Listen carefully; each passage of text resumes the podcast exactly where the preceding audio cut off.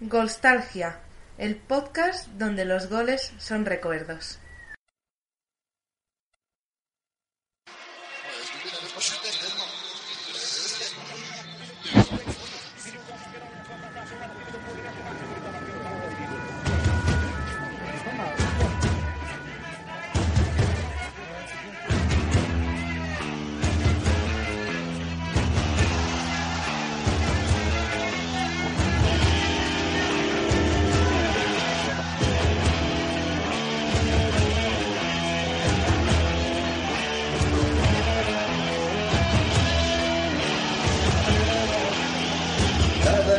Champion du monde de football.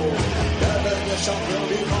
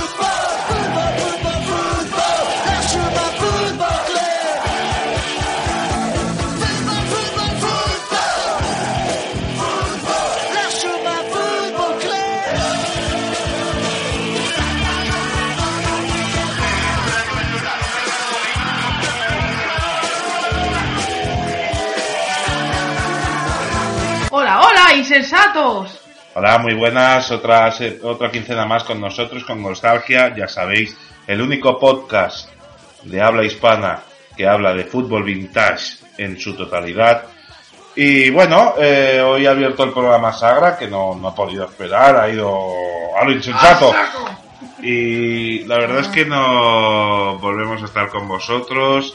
Eh, ya hicimos el programa anterior de la Eurocopa de- del 80, ha tenido aceptación, es una Eurocopa muy desconocida y la gente que la ha escuchado le ha gustado mucho. Y sobre todo volvemos aquí para, para irnos otra vez a épocas pretéritas, a épocas donde el fútbol en este caso, en el programa de hoy, no se daba por la tele. porque Es que es pretérito, pero pretérito, pretérito, ¿eh? Es el primer mundial de la historia del fútbol. No existía la tele aún. No, estaba la radio, Y, que entrañable. Y vete bueno, la primera qué radio en. Barcelona fue creada en 1924. Pero que fíjate. ah, O sea, tan solo seis años antes. a Porque... Toledo no, en Toledo no habría radio. No creo. Y nos vamos al primer mundial de la historia, como bien ha dicho Sagra, eh, nos vamos al mundial de Uruguay 1930. Casi nada, ¿eh? Entonces, eh, os vamos a dar este monográfico sobre ese mundial que, como ya dijimos en su día, íbamos a hablar de todos los mundiales y Eurocopas y, como no hablar del primero. Y en este caso, eh, os volvemos a decir lo de siempre. Podéis contactar con nosotros en Facebook, eh, nos buscáis por Nostalgia, en, Twitter, también. en el Twitter En el también, Twitter. por arroba nostalgia. Y de una manera más personal, Al correo electrónico. sí, nostalgia arroba hotmail.com. Y sobre todo, si os gusta el programa, dadle un me gusta en iBox. A nosotros nos ayuda mucho y a vosotros no os cuesta nada. Y ya si os suscribís, vamos, ya es la repanocha. Sí, sí, ya si os suscribís. Ah, y otra cosa, otra cosa más. Vamos a hacer camisetas y el premio de este año, el que se lleve el del jugador misterioso, que por cierto, este es el último programa donde va a haber jugador misterioso, ya que la temporada ya dijimos que acababa en diciembre, por lo tanto queda tan solo el jugador misterioso que iba a decir Sagra y la- el próximo programa ya será puntuación final. Y el que gane, ¿qué se va a llevar Sagra? La camiseta de nostalgia. Además de tu aplauso, pero de los grandes, no esos que hacemos que no son nada. Y el reconocimiento de José. Bueno, el reconocimiento de ambos y también el aplauso de ambos. Y además vamos a, a dar una camiseta de nostalgia que solo hacemos nosotros. Y dependiendo de, de quién gane, que en este momento son dos en cabeza y los dos son del Barça, pues le vamos a enviar una camiseta de Nostalgia que tú y yo pensamos en esta Ah, semana. Sí, yo sé cuál es. Así lo que vamos a decir. se la enviaremos con los gastos de envío ya incluidos. Todo, todo, todo, por nuestra cuenta, a tope. Así que nos vamos con nuestra particular máquina del tiempo a 1930.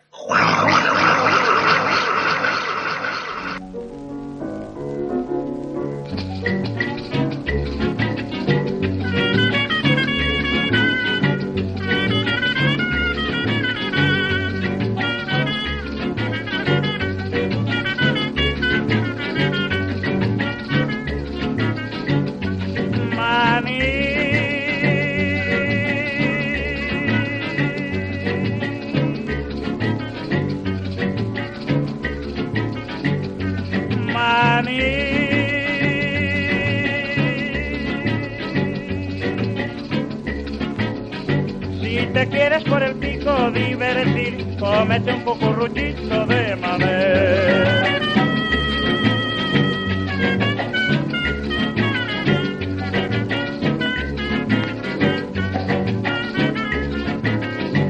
Qué calentico y rico está, ya no se puede pedir más.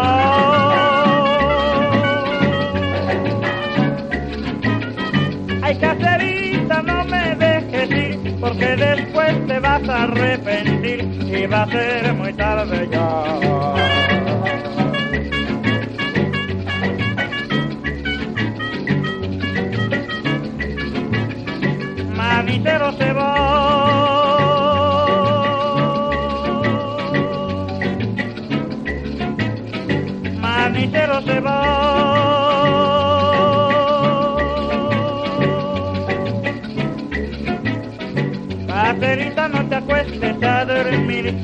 Comerte un cucurrucho de madera.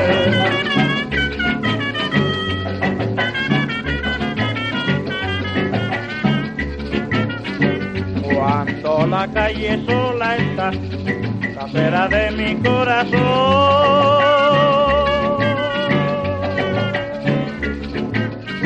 El manicero entona su pregón y si la niña escucha su cantar, llama desde su balcón.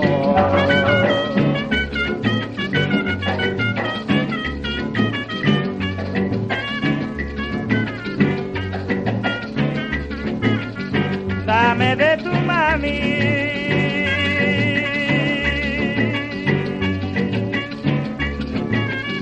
Dame de tu mami.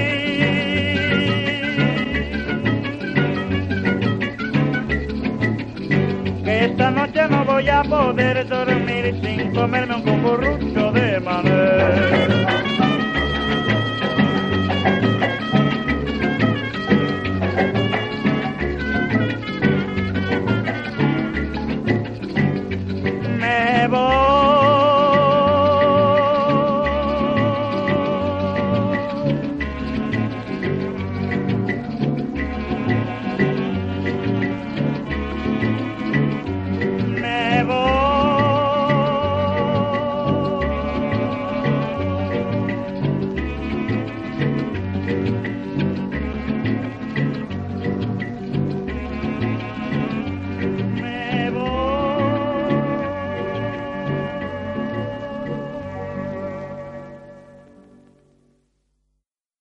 Bueno, no, pues después de, de haber escuchado El Manisero, que es la canción quizá más popular del año 1930, la verdad es que nos ha costado encontrar algunas canciones de ese mismo año. Y nos ponemos a hablar de- del Mundial de, que se celebró en ese mismo año. Y voy a deciros unas cosas que, que yo siempre tengo en cuenta a la hora de hablar de, de tiempos pasados. Y es que vamos a ponernos todos las gafas de 1930 para poder ver el, el mundo en su conjunción. No como, como ahora podemos ver la década de 1930, sino nos vamos a poner esas gafas porque nos trasladamos muchísimos años para atrás. Es el programa de Nostalgia donde le hemos tenido que echar más gasolina a la máquina del tiempo para que llegásemos, ya que hemos tenido que parar a mitad de camino en 1962 y Ah, sí. 19. Bueno, nos hemos encontrado en ese año y hemos podido comprar un... Pero sin peajes, ¿no?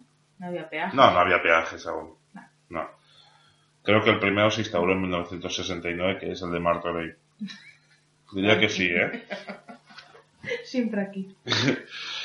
Y, y bueno, vamos a hablar de esta, de esta primera Copa Mundial. Eh, vamos a ver por qué se hizo en 1930 y es que la FIFA en 1904 se creó con 13 selecciones afiliadas a su entonces ya organización, se creó en Suiza.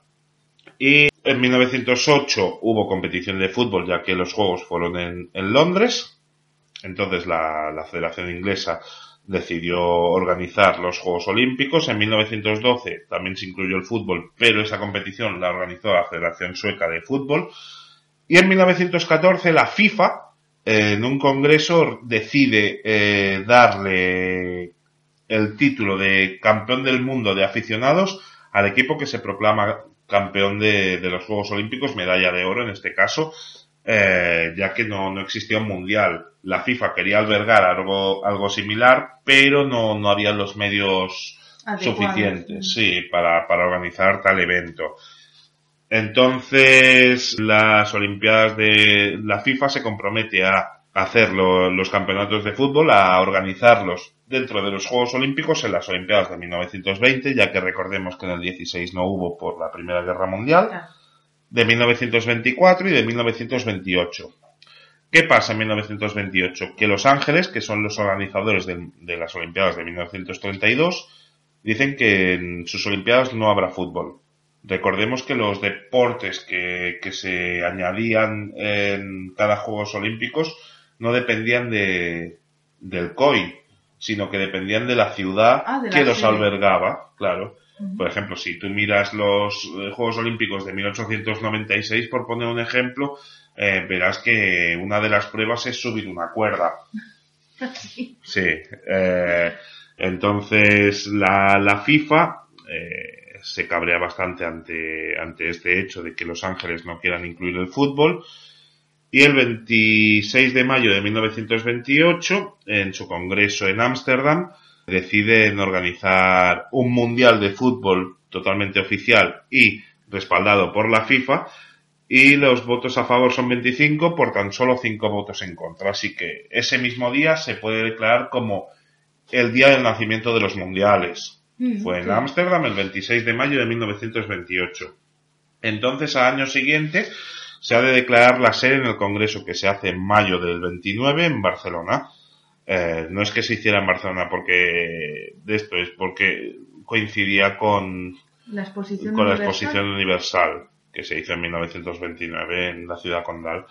Y las candidatas para, para albergar ese primer mundial, Sagra, ¿quiénes eran? Eran Italia, Hungría, Holanda, España y Suecia, además de Uruguay. Sí, por la parte europea, eh, siempre el europe- eurocentrismo, sobre todo hasta la Segunda Guerra Mundial que, que imperaba en todo el mundo, donde Europa no nos creíamos siempre el, el ombligo de, de todo, y en ciertas partes, gracias a, o por desgracia de la religión, la cultura europea es la que se ha extendido a lo largo de todo, de todo el globo. Ahora nos pasa lo mismo con los yankees. Pero entonces eh, Jules Rimet le daba bastante apoyo. Jules Rimet era el presidente de, de la FIFA y sobre todo el que el que dio más apoyo a esta idea de crear un campeonato del mundo Mm. y le daba más apoyo a, a Uruguay por declararse ser sudamericana y para que no se eh, dijera que favorecía a los europeos y sobre todo por otras dos razones que eran que los uruguayos habían sido campeones en los torneos olímpicos del 24 y del 28 en París y Ámsterdam. Y además el 18 de julio de 1930 se celebraba el centenario de la primera constitución que declaraba la independencia del Estado oriental en Sudamérica. Así que las selecciones euro- las naciones europeas oliéndose la tostada de que iba a ganar Uruguay, tanto Suecia como España, como Hungría, como Holanda, decidieron dar todo su apoyo a la candidatura de Italia. que por entonces tenía muchos adeptos entre los europeos gracias a las buenas cosas. Desde aquí, mientras digo buena, mi, mi estómago está regurgitándose Qué raro. que había hecho Mussolini. Además contaba con una proximidad geográfica a toda Europa y eh, se tenía estadios nuevos. Pero finalmente, gracias a un discurso de Adrián Becar Varela, que no he podido encontrar en ninguna parte de, la red, incluso he intentado contactar con su bisnieto por, por correo electrónico, eh, pero no, no me ha sido devuelta una respuesta. Hay que decir que Adrián Becar Varela era el presidente de la Federación Argentina de Fútbol y fue, por ejemplo, uno de los que introdujo la primera liga de, de fútbol en Argentina allá por 1916, donde se incluyó además de los equipos que tenían de, la, de las ciudades que tenían costa, que eran más importantes, tipo Buenos Aires, se incluyó a muchos equipos del interior, dando así paso al primer fútbol que se jugaba en el interior de Argentina. Entonces hizo un discurso muy encendido. Este hombre era abogado, historiador y, y periodista. Era un Leonardo da Vinci en Argentina en el siglo XX. E hizo que Italia se retirara de, de la candidatura. Por lo tanto, fue declarada oficialmente como organizadora del Mundial de 1930 Uruguay. También hay que decir que el señor Becar Varela falleció de tifus días después en la misma ciudad condal. Así que no pudo ver cómo Uruguay hacía el primer mundial. Pero las naciones europeas no estaban muy contentas con la decisión de darle a Uruguay esa, esa candidatura, ¿verdad, Sagra? Bueno, pues tenían muchos motivos para no estar contentos con esta decisión. Eh, Como ha dicho José antes, tenemos que ponernos en las gafas de esa época. Ahora mismo ir a Uruguay nos puede suponer algo muy sencillo, pero Sí. en esa época suponía toda una odisea para poder llegar. Entre otras cosas, los aviones no era algo como es ahora. La aviación comercial era una quimera por entonces. Recordemos que el primer vuelo transoceánico del que tenemos datos es en 1927, donde Lindbergh hizo el vuelo en su Spirit of St. Louis desde Nueva York a París. Y el trayecto fue de nada menos que 33 horas, pero ya os digo que no era la tónica habitual el poder ir en avión y más tantos equipos, tantas personas. Entonces la única forma para llegar hasta Uruguay era ir en barco. Sí. Y aún así estaba muy reciente la, la tragedia del Titanic. Había gente con miedo. Montarse en un transoceánico después de lo que pasó Sí, porque ¿cuándo fue el Titanic? En en 1912. 1912. En abril, sí. Que habían pasado unos cuantos años desde la tragedia del Titanic, pero la gente seguía con miedo a que pudiera volver a pasar. Sí, es más, eh, los trayectos transatlánticos que se hacían por entonces era de trabajadores ansiosos Exacto. por, por llegar o a Sudamérica o a, o a Norteamérica o de gente que era muy pudiente, ¿no? Exacto. Mm, La gente se arriesgaría a hacer un trayecto así para encontrar un trabajo o por temas laborales, pero para un mundial quizás se lo piensen más. Claro, y no, son- no es el mundial que se conoce hoy en día como la competición más importante. Claro, ahí que era. Nada, era Nada. Una, una prueba, era eh, el, el feto. Además, como también has dicho antes, Europa se creía el ombligo del mundo y claro, tenían, pues la visión que tenían de Uruguay era pues de un país pues a medio civilizar todavía, en la que había indígenas, Mm. aventureros, descendientes de esclavos y de población criolla. Por lo tanto, pues mm, era un poco como que los degradaban. Sí, no, sí. No Ah. los consideraban aptos para que, ¿para qué vamos a ir hasta allí? Bueno, hay mucha Cuando- gente que lo sigue haciendo a día de hoy. Por. Imagínate, Mm. imagínate años antes. Además hay que tener en cuenta también de que aunque digamos que se realizó en julio, sí, se realizó en julio, pero el clima es totalmente de invierno, Sí, es totalmente inverso al que tenemos en Europa. claro. Entonces eso también pues me llama en las, en, Sí. en las ganas de ir por parte de, de los países europeos. Y luego además hay que considerar el tiempo del trayecto. Si tenemos en cuenta que el mundial dura un mes entero y que el trayecto de ida son 15 días y el de vuelta otros 15 días, en total suma dos meses. Sí. Esto obligaba a que los campeonatos nacionales fueran finalizados con, con más urgencia y también tenían que prescindir de los campeonatos y amistosos que se hacían durante el verano. Sí, que además llevaba mucho dinero a las arcas de los clubs. Era realmente de lo que más se vivía, de, de los, de los amistosos que concertaban aquí y allá. Claro, por ese motivo los clubes no estaban dispuestos a sacrificar pues este, este importante ingreso de dinero a costa de un mundial que no sabíamos si iba a tener éxito o no. Además, a los Además- clubes no les, no les daba ningún beneficio, porque ellos al fin y al cabo tenían que soltar a sus jugadores, eh, pero al fin y al cabo ellos no recibían ninguna compensación económica. Es verdad, claro. Además, había jugadores de élite, pero había otros jugadores que eran amateurs que, claro, también tenían, que también dependían de un patrón, trabajaban y dependían de su jefe. ¿Y cómo le decías tú al patrón que necesitabas dos meses para jugar un mundial? Claro. No era tan fácil. Claro, claro.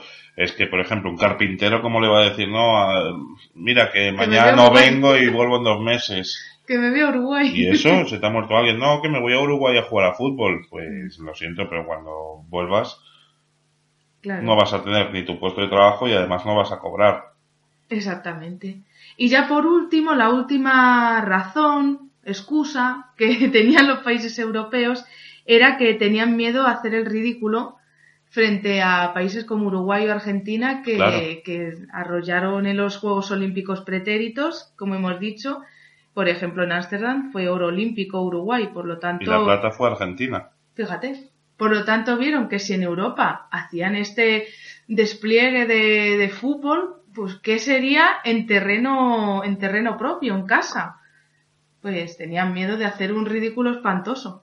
Además, las federaciones europeas se quejaban de que el coste de, de ese viaje y todo les iba a suponer muchísimo dinero. Mm, muchísimo gasto. La Federación Uruguaya eh, se portó. Sí, respondió de, de esta manera y es que les pagaba el pasaje del barco de primera clase eh, para 20 miembros por federación. Además, les daba alojamiento y comida en Montevideo durante todo el mundial, además de 8 días extras. Por si querían hacer turismo, ¿no? No, porque llegaron antes, claro. ya, sí. Y eh, les daba a los jugadores y a todos los miembros de, la federación que viajasen dos pesos diarios durante la travesía en barco y cuatro durante los días que estuviesen en tierra. Aún así, a día 28 de febrero de 1930, que era cuando acababa la inscripción, no se había presentado ningún equipo europeo. Así que Jules se puso a batallar con todas las federaciones europeas. A la francesa la obligó a participar ya que él era francés y no, no podía darse este caso de que el presidente de una federación no, no estuviera representado por el país. Porque además la Federación Uruguaya envió invitaciones a los 30 representantes de, de la FIFA por entonces, además de Inglaterra. Luego ya, ya iremos diciendo caso por caso más o menos eh, por qué rechazaron. La Federación Francesa se vio obligada a ir. Jules Rimet convenció al rey Carol II de Rumanía para que instara a sus jugadores a, a ir. Entonces Carol II de Rumanía fue a una compañía petrolífera que era del Estado y hizo él mismo una selección de 15 jugadores, entre los cuales había varios escoceses, para que fuesen a jugar al Mundial y le obligó al patrón a seguirles pagando durante lo- el tiempo que no estuviesen. Ole. Sí. Eh, la Federación Yugoslava también accedió a ir y finalmente eh, la belga, como el vicepresidente de la FIFA era belga, también estuvo casi obligada a ir. Los casos más representativos que no fueron, pues por ejemplo, España, que tenía una selección increíble, además de haber sido plata en Amberes en 1920, eh, los amistosos previos en 1929 que había jugado, había jugado tres partidos, fijaos la diferencia que hay a día de hoy, y había jugado un partido contra Portugal en el que había ganado 5 a 0 la selección española, un partido amistoso contra Francia, donde además los jugadores consiguieron antes del partido que se les diese una prima extra por la diferencia de goles que hubiese, entonces se cebaron contra franceses y acabaron ganando 8 a 1. Y España fue el primer país eh, no británico que derretó a la selección inglesa. Ulo. La derrotó por cuatro goles a tres en el Metropolitano. Luego en los diarios ingleses se dieron varias excusas como que fueron sin ganas, cosa que es verdad, pero como a cualquier otro país, que hacía mucho calor, sí, cierto, y que el césped estaba irregular, cosa que también era cierto, y que el entrenador de- del Athletic Club de Bilbao, Mr. Penland, les había dado consejos a, los jugadores españoles para cómo jugar contra, contra Inglaterra. Todo eso es cierto, pero también lo hacían en otros sitios, todo eso. Y finalmente acabó ganando la selección española. Eh, aunque también es verdad que un año después se tomó la revancha Inglaterra y ganó en suelo inglés 7-1 a la selección española. Pero no, no fue eh, la selección española a ese mundial. Ah, España no fue realmente porque los clubs no quisieron dejar a sus jugadores, como bien has dicho, Sagra. En Italia pasó más o menos lo mismo, Sí, cosa que dolió muchísimo en Uruguay porque tiene muchos lazos tanto con España como con, con Italia. Entonces dolió muchísimo la renuncia de estas dos selecciones y en mundiales siguientes, como el de Italia en 1934, se vería que Uruguay no participa, a pesar de defender título, como contraprestación a lo que le hicieron a él en 1930. Es que les ofrecía todo y les Claro, dijeron que no, pues claro. oye, a ver, oye, es normal que estuvieran dolidos. ¿Qué pasa con la selección inglesa? A ver, Inglaterra nunca se ha sentido muy parte de- del De continente, siempre, es más, la última votación del Brexit así lo Brexit. demuestra. Sí, sobre todo también Inglaterra sabe decir que era muy... eh, miraba con desdén a todo lo demás, decía que, por ejemplo, si unos marineros ingleses habían llevado el fútbol a otras partes, que eso era problema de otras naciones, que ellos ya tenían su fútbol. Y eso que eh, ingresó la FIFA en 1906, dos años después de su creación, y le hicieron presidente al presidente de la Federación Inglesa, como era Daniel Wolfall, y estuvo hasta 1920, cuando Inglaterra decidió que se tenía que eliminar de la FIFA todos los países que habían sido derrotados en la Primera Guerra Mundial, cosa que no se aceptó, por lo tanto eh, Inglaterra se retiró de- de la FIFA. Volvió en 1924, pero estuvo tan solo hasta 1926, ya que la FIFA no aceptó la definición exacta de profesionalismo, de profesionalismo que querían en Inglaterra. Y no regresaron, sí, y no regresaron hasta 1946, que ya no la abandonaron hasta la actualidad. Un tira y afloja, Sí. ahora me voy, ahora vuelvo. Sí. Y siempre han ido un poco a su bola, a pesar de ser los inventores del fútbol, decían que realmente la, el Mundial de, de Fútbol era el que se celebraba entre las cuatro selecciones británicas que eran Inglaterra, Escocia, Irlanda del Norte y Gales. Entonces, es una competición que nació en 1884 y que duró hasta 1984, o sea, 100 años. Y en esa competición los ingleses decían que era, era el mundial de verdad, que los otros equipos no estaban a su altura. Y seguramente sería verdad, sería cierto. Es, en 1930 los equipos no estarían a la altura de, de, Inglaterra. Además se reían de que Uruguay, como gran baza para obtener el campeonato mundial de 1930, se mm, comprometiese a construir un estadio de 100.000 espectadores en Inglaterra. Se reían de eso porque en 1923, concretamente el 28 de abril, se inauguró el estadio de Wembley, con capacidad para entonces de 125.000 espectadores. Se inauguró para una final de la, de la Copa y se decía que Jorge V, el rey de Inglaterra, asistiría al encuentro. Entonces, añadido a que mm, la gente estaba deseosa de, de ver una inauguración, de que asistiría el rey y que jugaba el partido un equipo eh, de Londres como era el West Ham, fue en masa al estadio. La final se debía dis- disputar eh, a las 3 de la tarde, pero se abrieron las puertas a las once y media, dos horas y media antes, con lo cual hubo hasta 180.000 personas que llegaron a entrar en el recinto de Wembley. Por lo tanto, todo el mundo tuvo que, que bajar hasta el campo, porque no había sitios para, para ellos. Se hizo un cierre de puertas a las dos menos cuarto de toda la avalancha de gente que había fuera, pero a las dos y cuarto la gente que había fuera esperando para entrar consiguió derribar la- las puertas. Con lo que finalmente la gente invadió el terreno de juego y no se podía jugar el partido. Hasta que esa final, que es conocida como la final del caballo blanco, George Scory, que era un miembro de la policía, montado en un caballo eh, que se llamaba Billy, que en verdad era gris, pero por las fotos de la prensa se creía que era blanco, hizo apartar a la gente para que se pudiese disputar esa final. Realmente sin la ayuda de este policía y su caballo no se hubiese podido disputar la final y él logró que a las 4 menos cuarto empezara el partido. Eh, la verdad es que eh, fue algo muy sonado en, la, en el nuevo Wembley. El puente peatonal que te lleva hasta el nuevo Wembley se llama White Horse Bridge, o sea, Mm. puente del caballo blanco Claro. en honor a, A Billy. a Billy, que era el caballo. Menos mal que se pusieron en honor del caballo y no del policía. Y realmente el policía que era George Scory eh, fue recompensado con entradas para las 10 siguientes finales, pero como a él no le interesaba el fútbol, nunca fue. La vendería. No, entonces no.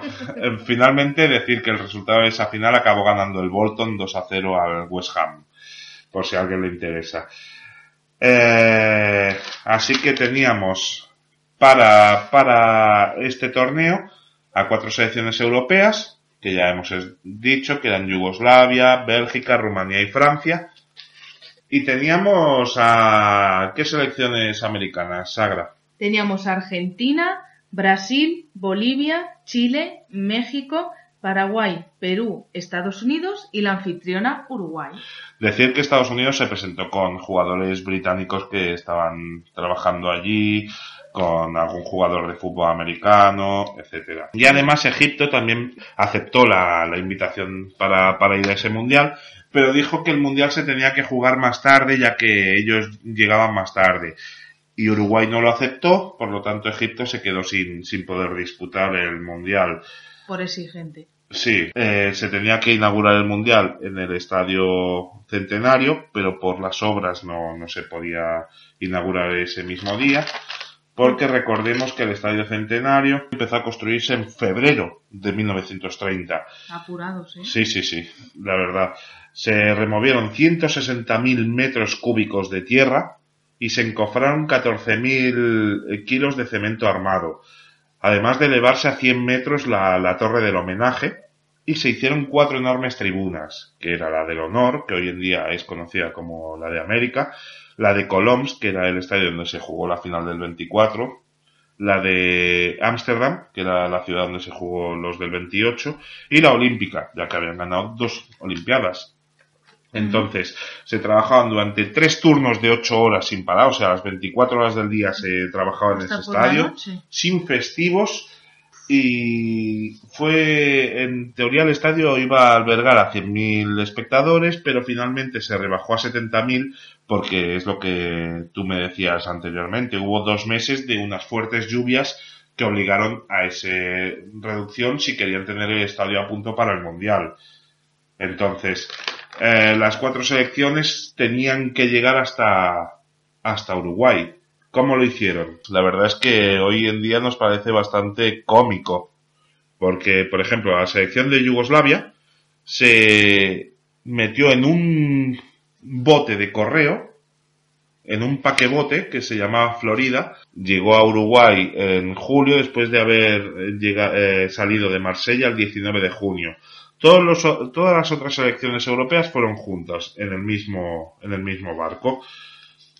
Que el barco tiene una historia muy chula. Sí, el barco, vamos a contar la, la historia. La verdad es que el barco, ¿cuál era? El Conte Verde. Bueno, debía su nombre a Amadeo de Saboya, que aquí en España ya se conocía, porque fue uno de, de los protagonistas de la Primera República en España entre 1872 y 1874, y fue inaugurado este barco en 1923. Era un barco que se utilizaba sobre todo para travesías entre Génova y Buenos Aires, que es el barco que utilizaba Gardel sobre todo para sus giras europeas, y entre Génova y Nueva York, esas son las dos rutas que hacía el, el Conte Verde. Tenía unas instalaciones de lujo para el que se las pudiese pagar. Tenía un aforo de 336 personas en primera clase, de 198 en segunda y de 1700 en tercera clase. Entonces, el 19 de junio, Rumanía eh, cogió el Conte Verde en Génova y el día siguiente, el 20, se hizo una escala en Villefranche-sur-Mer, donde Francia, Jules Rimet, su esposa, su hija y dos árbitros franceses cogieron ese barco. Pero no solo fueron esos los que cogieron el barco en Villefranche-sur-Mer. ¿Quién fue también quien subió ese barco? También subió la copa. ¿Que cómo era esa copa? Porque era desconocida para todos. La copa era una representación de 30 centímetros de altura de la diosa de la victoria. Sí, que tenía la bola del mundo eh, arriba. Sí, con alas. ¿no? Con los, sí, con los brazos abiertos. Pesaba un total de 4 kilos, de los cuales 1,8 kilos eran de oro macizo. por la figura. Entonces, eh, Jules Rimet se encargó a Abel Laflé, que era bastante conocido en Francia, y se le llamó Victoria hasta el año 1946. A partir de ese año se le llamó Copa Jules Rimet en honor a, a- al presidente de la FIFA por entonces. Y es como se le conoce hoy en día a la Copa, como la Copa Jules Rimet. Esta Copa se tenía que, que dar al vencedor, pero no era en propiedad. Se tenía que devolver. Solo te la quedabas en propiedad si la ganabas tres veces. Cosa que lo consiguió Brasil en 1970, dando paso a la Copa que tenemos actualmente, que es desde Alemania en 1974. A la Copa que se conoce actualmente como la de campeón del mundo. Ah, Que esa sí que no se puede eh, quedar en propiedad. Por ejemplo, la Federación Española lo que tiene es una réplica. Una réplica. No, no es la original porque la original la tiene ahora mismo Alemania. Es similar a lo de la Champions, ¿no? Sí, eh, pero la Champions te la puedes quedar en propiedad si la ganas cinco veces alternas o tres seguidas. Tres seguidas. sí. Igual que la de la Liga. Y la de la, y la Copa del Rey diría que también. Entonces subieron ese día, el 20 del 6, y hicieron una escala en Barcelona que fue el 22 de junio, donde cogieron a la selección belga más al árbitro belga, que ya hablaremos de él más, más adelante. Hicieron también escalas en Lisboa, Madeira y Canarias. De muchas de las cosas que, han podido pasar en esta travesía nos hemos enterado gracias a las crónicas de Pierre Vilotet, que era un corresponsal de Le Journal, que enviaba crónicas cada día a Francia, donde se recibía con gran algarabía, con gran curiosidad, eh, y las crónicas eran enviadas desde el barco en Morse. Pip, pip, pip, pip, pip, pip, pip. Sí, sí, tenía que ser, vamos. Sí, Ay, pi, pi, pi, pi. gracias a este periodista nos hemos enterado de, de alguna cosa anecdótica. Como por ejemplo que cuando pasaban por el Ecuador de la Tierra se hizo fiesta de disfraces y la ganadora del concurso Ta ta ta fue la esposa de Jules Rimet. Ma-. Madame Rimet. ¿Habría peloteo? Puede ser, Sí, puede ser. O a lo sí. mejor la mujer, oye, tenía tenía una idea. Un de la estilo. leche. No Eh. hemos podido descubrir de qué era el disfraz. pero- No, no, no, no lo hemos podido descubrir, pero Lo bueno. dejamos a la imaginación de nuestros oyentes. Sí. El 30 de junio, bueno, seguramente iría vestida de zorra. El, el 30 de junio llegaron a Río de Janeiro, donde se embarcó Brasil, y los brasileños dejaron boquiabiertos a los, a los europeos, porque les dijeron que ellos ya tenían un campo con luz artificial, que era el del Flamengo. Oh, y todo rojo. Claro, entonces en Europa eso no existía. También se ha de decir el entrenamiento que tenían estas selecciones durante los días de travesía, que iban por la cubierta haciendo gimnasia, eh, esquivando los asientos. Sí. Hacían slalom con los bancos. Y se entrenaban las tres selecciones juntas. Y llegaron finalmente a Montevideo el 5 de julio. Fijaos que desde el 19 que lo cogió Rumanía hasta el 5 de julio pasan 16 días. 16 días. y la recibieron 4.000 personas en el puerto de Montevideo y entre ellos estaba el presidente de la, de la Federación Oriental de Uruguay, que era Juan Campistegui, que lo recibió e invitó expresamente a Jules Rimet a comer un asado. No. Qué, qué forma, qué bienvenida más buena. Sí, pero fue una bienvenida que los europeos eh, tomaron mejor de lo que creían, ya que había esas eh, esas ideas preconcebidas que has dicho tú anteriormente, Prejuicios, esos sí, prejuicios esos prejuicios, eh, y realmente eh, le, le- lo recibieron como un país europeo. Recordemos que la mayoría de la población de Uruguay proviene de, de antepasados o españoles o italianos. Y tenía además por entonces una población de 1.700.000 personas, de las cuales 480.000 vivían en Montevideo. Eh, entonces ya hemos dejado a los jugadores dentro de, de Uruguay. ¿Y qué pasa con el barco?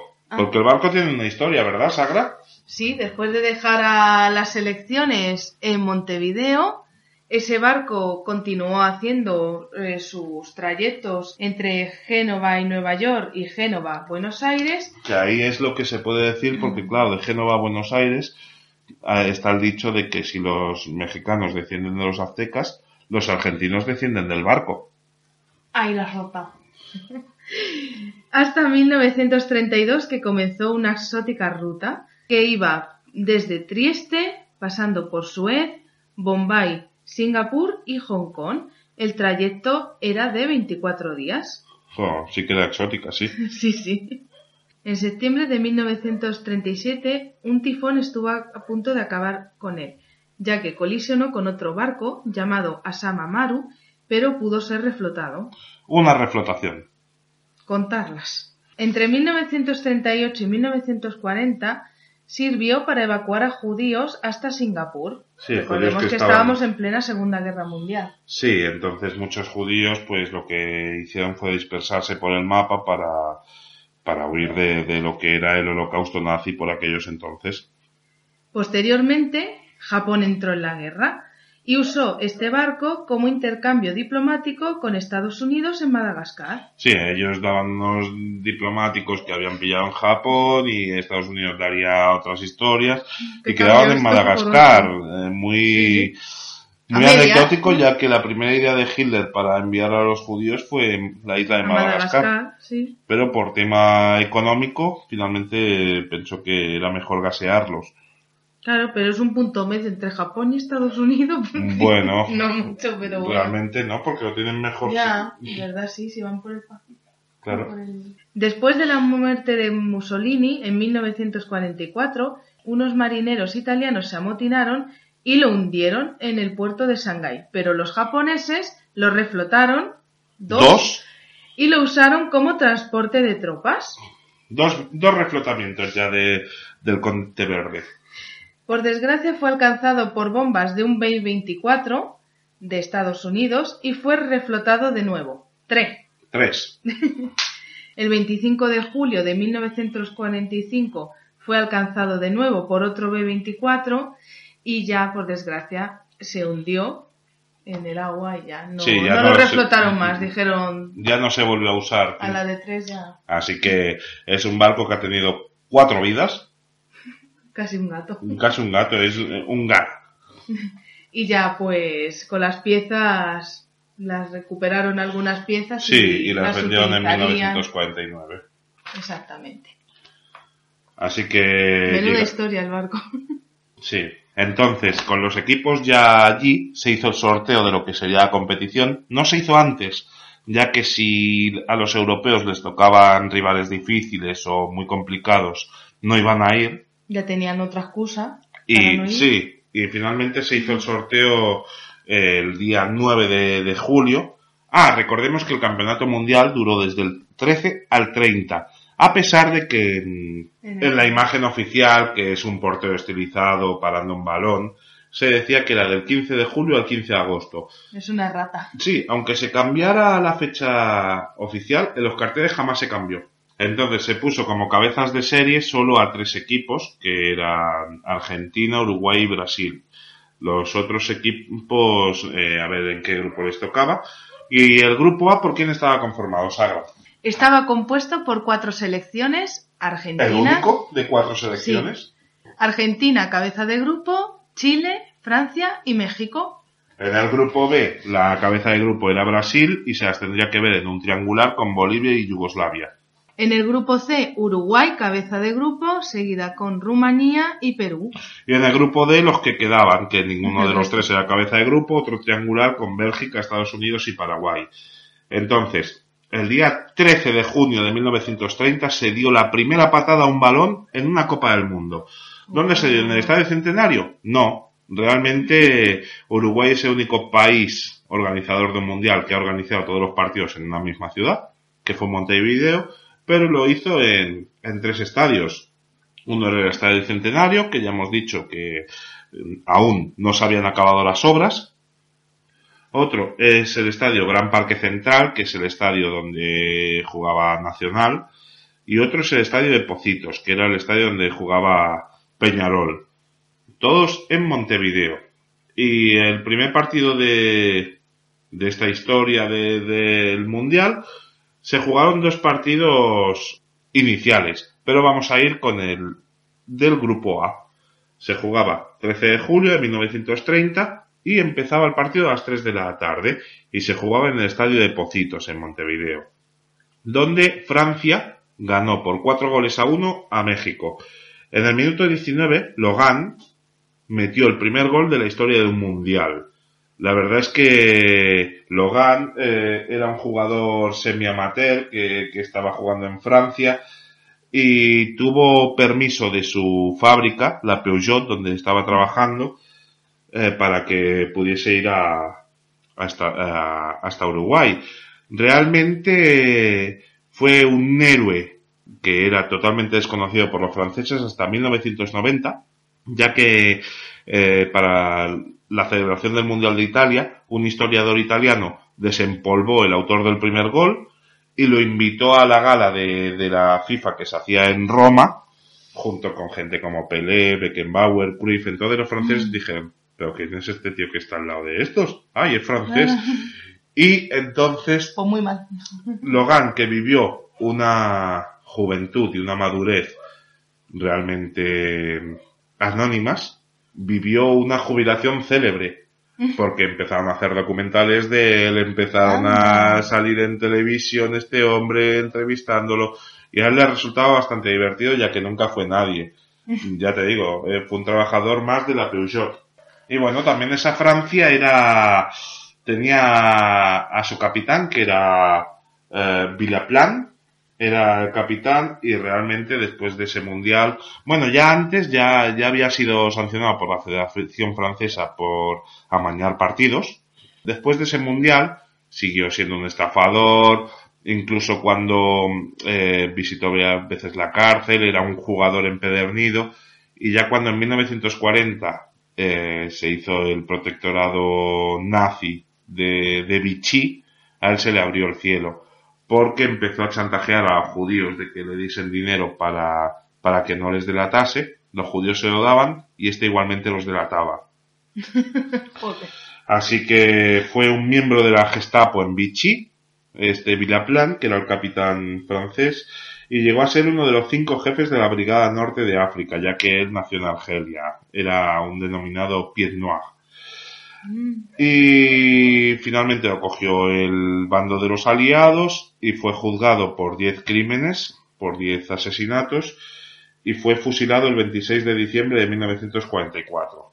Así que este mundial tiene muchas historias. Pues como hemos dicho, la selección francesa se adelantó 3 a 0, dos goles antes del descanso con gol de Logan, Langillet metía el 2 a 0, Machinot metía el tercero, Carreño en el minuto 70 eh, recortaba distancias para los mexicanos, pero a tres minutos del final Machinot volvió a meter eh, gol y fue el primer jugador en lograr un doblete en los mundiales. Este partido se jugó ante 4.444 espectadores en el estadio de Pocitos, en Montevideo. Qué casualidad, 4.444. Sí, parece hecho aposta. Sí, sí. Dos días después, el 15 de julio, Francia volvió a jugar contra Argentina. ¿Qué pasó en ese partido, Sagra? En este partido, Argentina ganó a Francia 1 a 0 con gol de Monti a puntito de terminar el partido en el minuto 81. El partido se disputó en el Estadio Parque Central con una asistencia de 20 23.409 espectadores. Sí, y lo arbitró el brasileño Almeida Raigo. Rego. Sí, este partido tiene la singularidad de que, se eh, de que el árbitro pitó el final en el minuto 87 y los jugadores franceses fueron a reclamarle. Y cuando ya el árbitro estaba en los vestuarios y ya el público y eh, los jugadores argentinos luchándose, fue otra vez para reiniciar los tres minutos que quedaban de partido. Madre mía, qué Porque rabia, el ¿no? árbitro entró en razón. El 16 de julio a las 3 menos cuartos se jugaba el Chile-México, que acabó con victoria chilena por 3 goles a 0. Metía Vidal muy tempranito en el minuto 3. Rosas en el minuto 51 se metía un gol en propia puerta que daba el 2 a 0 para los chilenos. Y Vidal volvía a hacer un doblete en el minuto 65 que otorgaba la victoria al equipo sudamericano ante 9.249 espectadores en el Parque Central de Montevideo. Así que la clasificación estaba con Francia, que había jugado dos partidos, dos puntos, Argentina un partido, dos puntos, México había jugado dos partidos, cero puntos, y Chile un partido, dos puntos. Así que estaba todo muy igualado. ¿Cuál era el siguiente partido, Sagra? El siguiente partido era el 19 de julio a la 1 menos 10. Chile volvía a jugar contra Francia en el Estadio Centenario. Ante, Aquí ya se jugó en el centenario, ¿eh? ante una asistencia de 2.000 espectadores. Muy poca asistencia. Sí, la verdad es que sí. Quizás ahora es porque la gente estaba trabajando. Claro, es posible. Y bueno, pues el resultado final fue de victoria para Chile con gol de Subiabre en el minuto 65. El árbitro del encuentro fue el uruguayo Aníbal Tejada.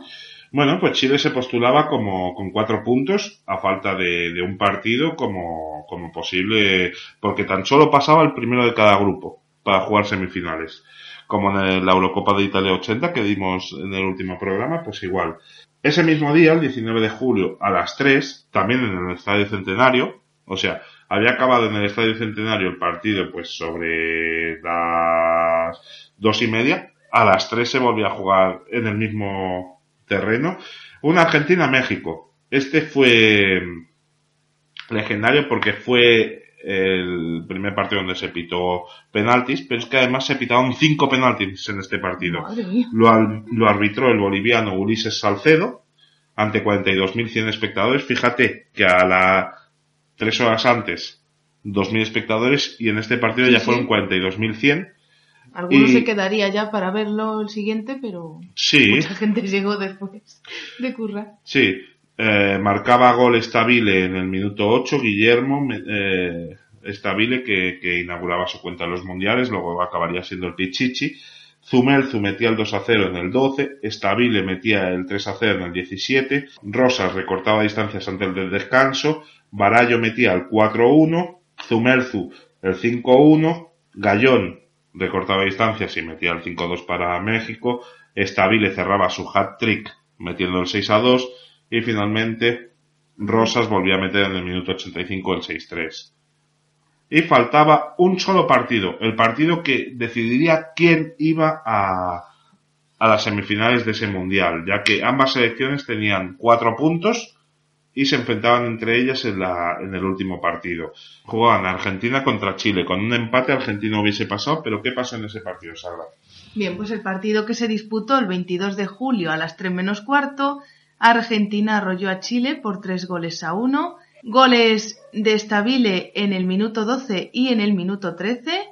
En el minuto 15, Subiabre intentaba recortar distancias en- a la selección argentina, pero Evaristo en el minuto 51 sentenciaba la victoria de los argentinos que pasaban a semifinales. Sí. El, la- el partido se disputó en el Estadio Centenario ante 41.459 espectadores y fue pitado por el belga Jan Langenus. Sí, este partido sería bastante decisivo para el belga Jan Langenus. Luego ya diremos por qué. Eh, desde su inauguración en el 18 de julio, el Estadio Centenario albergó todos los partidos del torneo que quedaban. Y nos vamos al grupo B, donde jugaban las selecciones de Brasil, Yugoslavia y, y Bolivia. ¿Qué, ¿Qué pasaba en este grupo, Sagra? Bien, pues el primer partido se disputó el 14 de julio a la 1 menos cuarto entre Yugoslavia y Brasil. El resultado final fue de 2 a 1. Comenzó goleando Yugoslavia con Timanic en el minuto 21 y con gol también de Beck en el minuto 30. Brasil intentó recortar distancias con Preguño Preguiño. Preguiño. con Preguiño en el minuto 62. Sí, todo esto en el Parque Central, ante 24.000 espectadores, dirigido por el uruguayo Aníbal Tejada. Tres días después, el 17 de julio, Yugoslavia arrollaba a Bolivia y se clasificaba directamente para la final sin tener que esperar al tercer partido. Ganaba por 4-0 con dos goles de Beck, uno de Marjanovic y otro de Bujadinovic. También se jugó en el Parque Central ante 18.300 espectadores. Y finalmente un partido que no valía para nada ya que Yugoslavia había ganado. Y finalmente el 20 de, julio un partido eh, que no se jugaba nada ya que ni Brasil ni Bolivia podían alcanzar a Yugoslavia y era simplemente para que pudiesen jugar en el Estadio Centenario ante 25.466 espectadores. Brasil ganó 4-0 a Bolivia con dos goles de Moderato y dos de Preguiño. Así que Yugoslavia pasaba a las semifinales. Nos vamos al grupo C, al grupo del anfitrión. El primer partido del grupo C se disputó el 14 de julio a las 3 menos 10 entre Rumanía y Perú.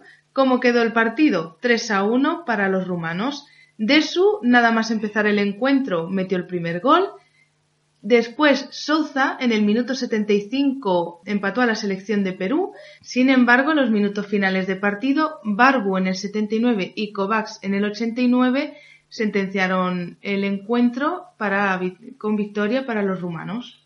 El encuentro se disputó en el Estadio Pocitos con una asistencia de 2.549 espectadores. Bueno, esa es la asistencia oficial que pusieron, pero realmente en las crónicas de la época se llega a decir que fue un partido con 300 espectadores. Ah. Así que diríamos que este es el partido con la asistencia más baja en toda la historia de los mundiales. Unos 300-400 espectadores.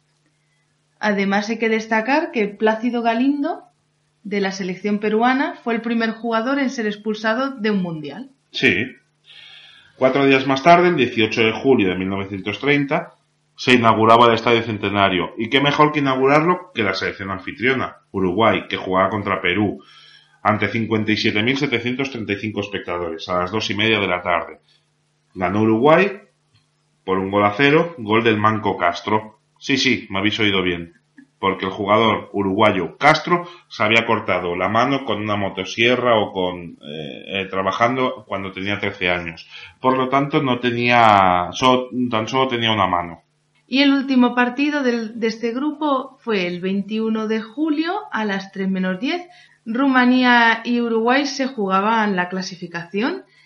El encuentro se disputó en el Estadio Centenario entre 70.022 espectadores y el árbitro era el brasileño Almeida Rego. Sí, hay que recordar que si Rumanía empataba, serían ellos los que se clasificarían para semifinales y Uruguay quedaba eliminada. Madre mía, qué presión para los uruguayos.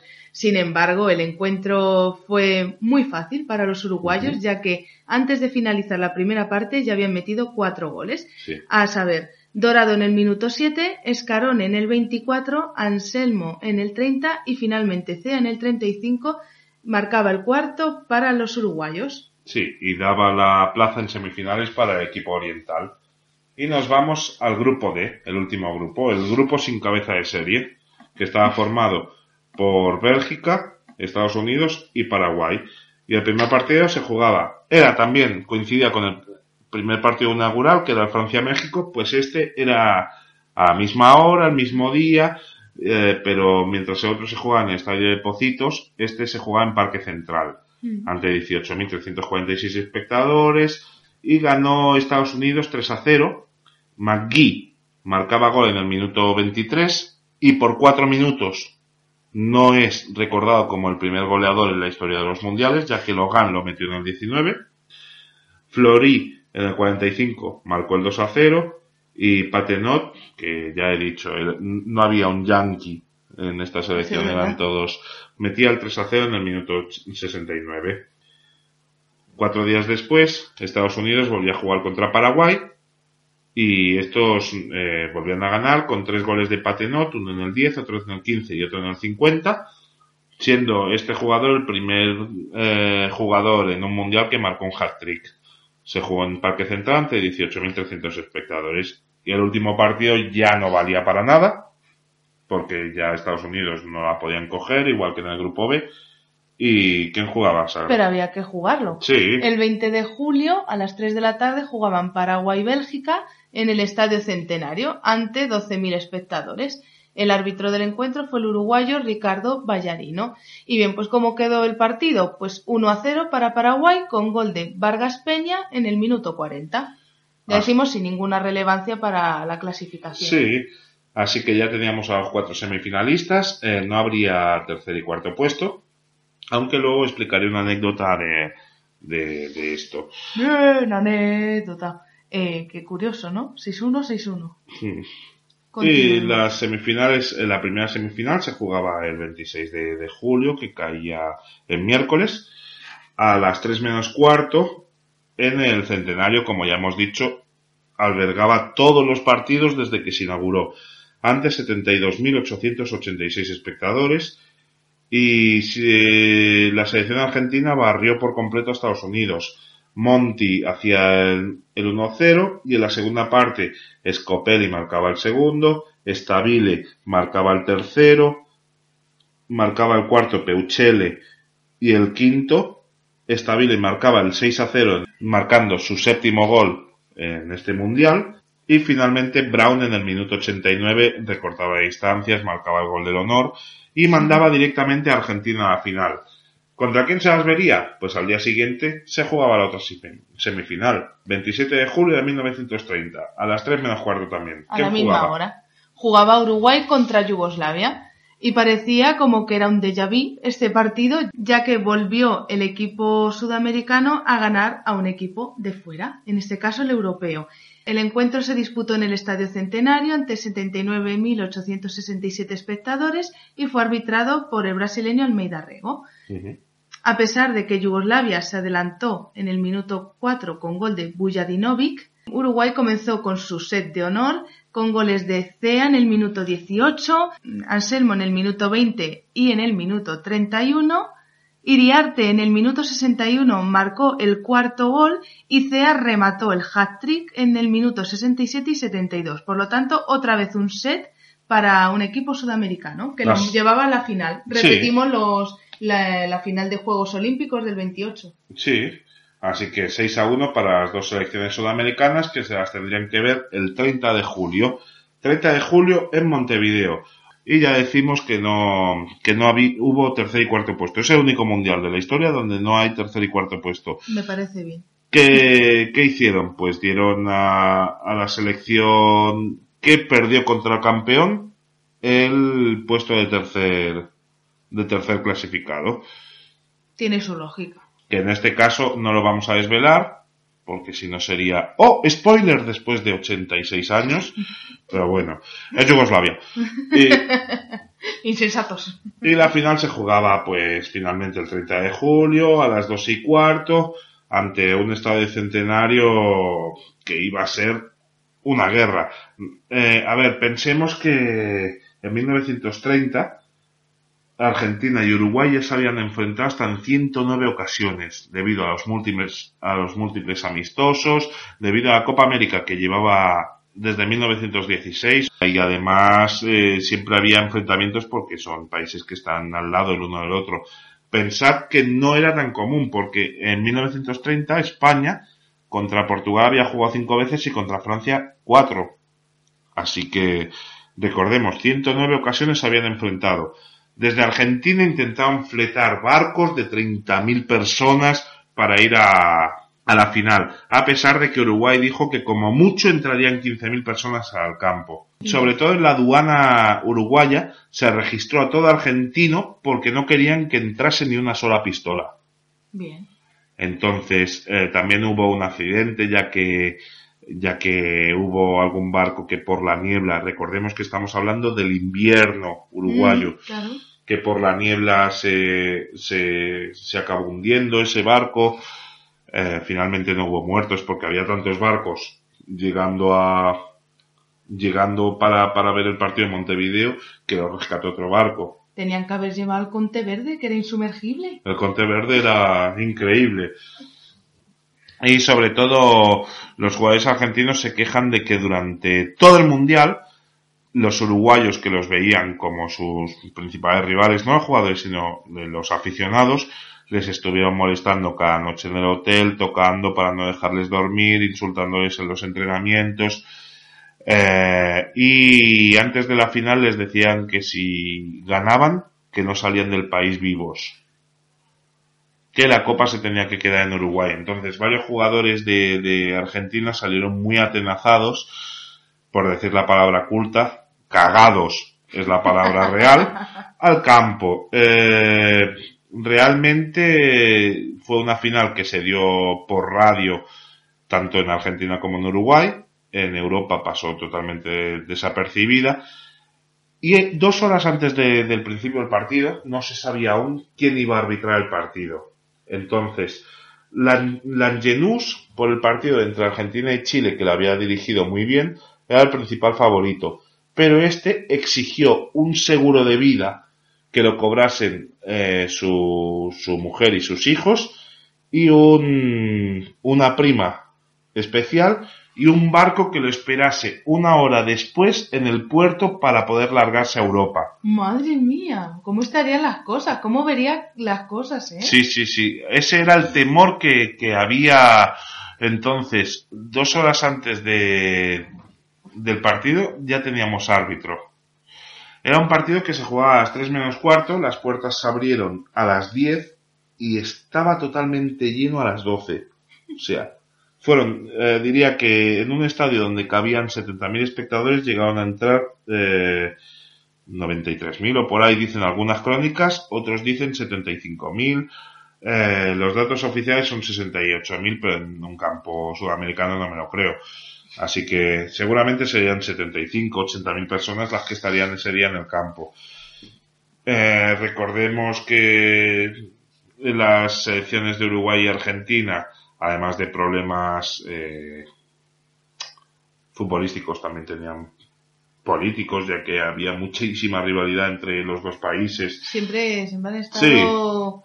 ¿Quién inventó el tango? ¿Quién inventó Claro. el dulce de leche? Bueno, para, para refiriéndote, está apuntado. refiriéndote a lo que dices, para alimentar aún más la suplicacia, ya que Gardel se movía en la ambigüedad de que era argentino o uruguayo dependi- dependiendo en qué país tocase, fue a la concentración de ambas selecciones el día anterior y les motivó a cada selección a que ganasen por su país, a ambas.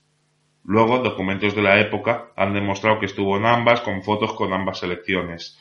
Pero Entonces- este tío es un crack. ¿eh? bueno, es un win-win. pase lo que pase, él va a ganar. Sí, sí. Entonces así estaban los ánimos y la, también había polémica por el balón, ya que cada, cada selección llevaba su balón y había diferencia de bote y de peso el uno con el otro. Bueno.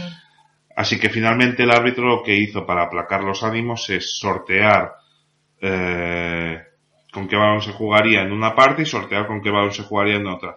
En la primera parte tocaba que se jugaba con el balón argentino y en la segunda se jugaría con el balón uruguayo. Las formaciones de Argentina. Sara, ¿nos las puedes decir? ¿Quién jugó? Yo te iba a decir, ¿por qué no cogieron el del belga? Y todos contentos. Si lleva Bélgica el suyo o Francia, ¿por qué no cogieron? Oye, dejar el balón y Pero en la época no existían ni los etruscos, ni los aztecas, ni los cuestra, ni los tricolor. Así que cada equipo llevaba... Ya, a saber. Pensad que es una época donde los jugadores llevan una cinta en el pelo, en la cabeza, para poder rematar de cabeza sin sangrar. Como si Ya que las duro. costuras, no, las ya. costuras del balón, si te daban, claro.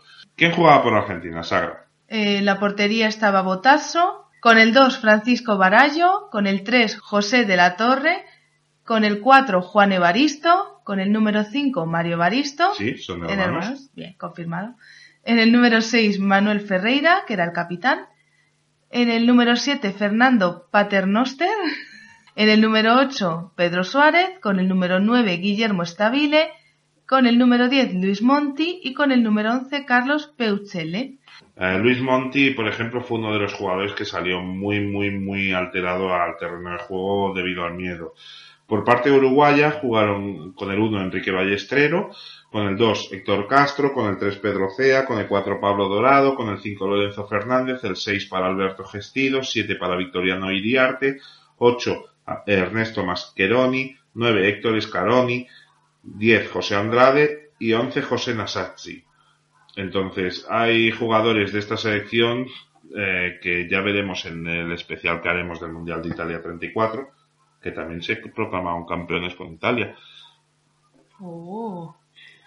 Ambiguos como Gardel. Sí, empezó el partido y se adelantó a la selección de Uruguay con gol en el minuto 12 de Pedro- Pablo Dorado, empató en el 20 Peusele y en el 37 Stabile marcaba su octavo gol de la competición y daba la victoria a Argentina en el momento que se iban a, a los vestuarios para el descanso.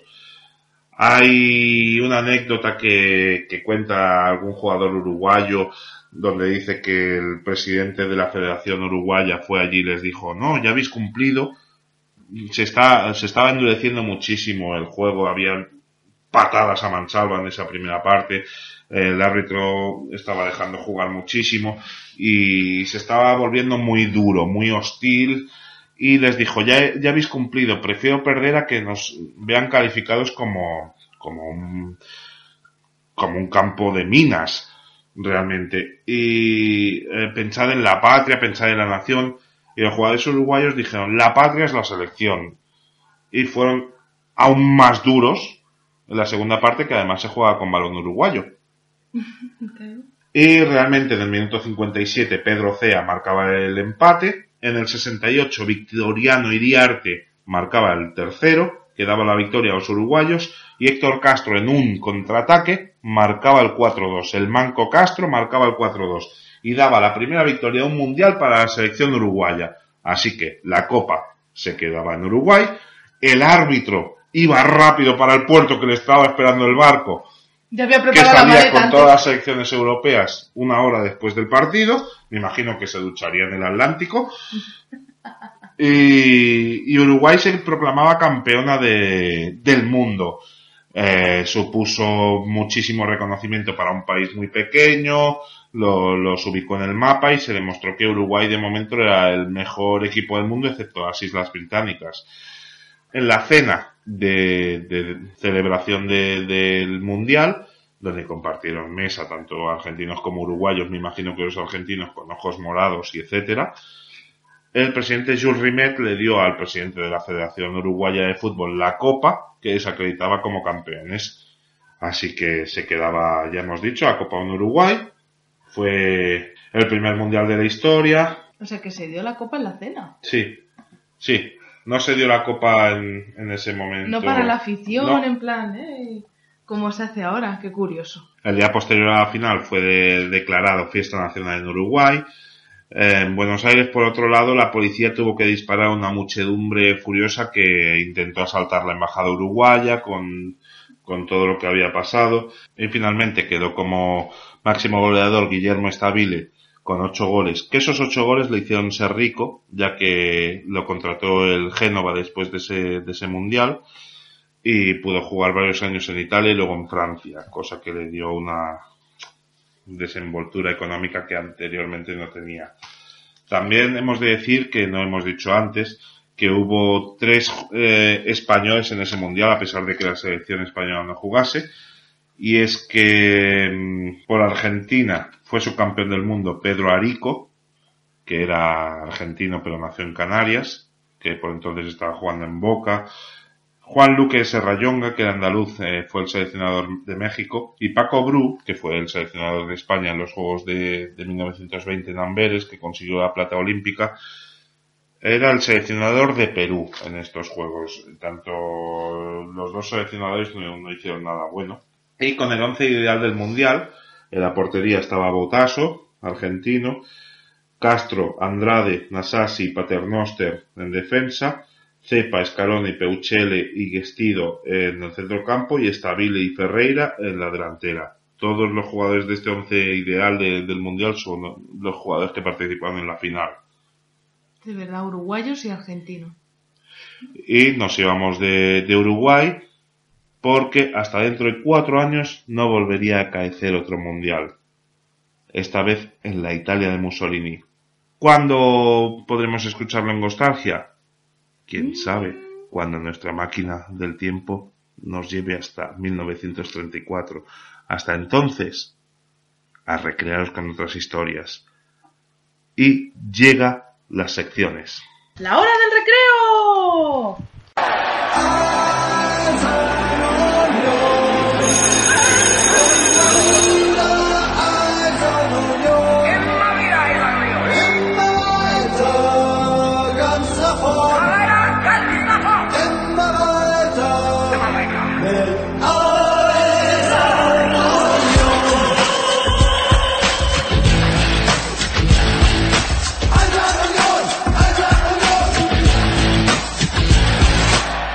Welcome to the Mysterious Player.